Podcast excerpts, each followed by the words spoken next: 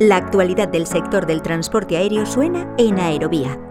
Bueno, creo que el hecho de que hayan añadido espacio al ejército del aire, pues es una declaración de intenciones, ¿no? Quizás para, mm, dar ese, ese golpe en la mesa y decir nosotros nos vamos a encargar de, esta política, de estos proyectos, de las inversiones, etcétera, no hace falta cambiar una marca, un nombre como el Ejército del Aire, ¿no? que lleva tanto, tanto tiempo. No hay necesidad, creo yo con dotar presupuestariamente, que es el kit de la cuestión de todo esto, con dotar estructuralmente el ejército del aire para ese cometido, pues bueno, ya hubiera sido suficiente. Que seamos uno de los primeros países que el ejército del aire también se llama eh, ejército del aire del espacio, pues bueno, causa sorpresa, ¿no? Porque al final nosotros, bueno, tampoco es que tengamos una agencia espacial muy potente, cosa que es deseable y hay que invertir más en el espacio, es fundamental. Es otro dominio más de donde también se juega eh, la guerra convencional y, la híbrida, ¿no? Y donde más potencias tienen intereses.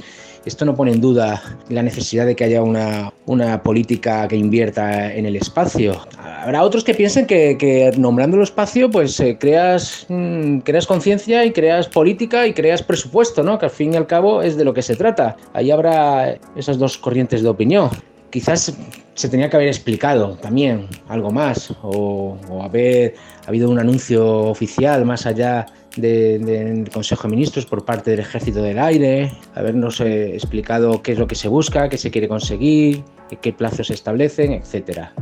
¿Quieres escuchar este reportaje completo? Descarga ya el último capítulo de Aerovía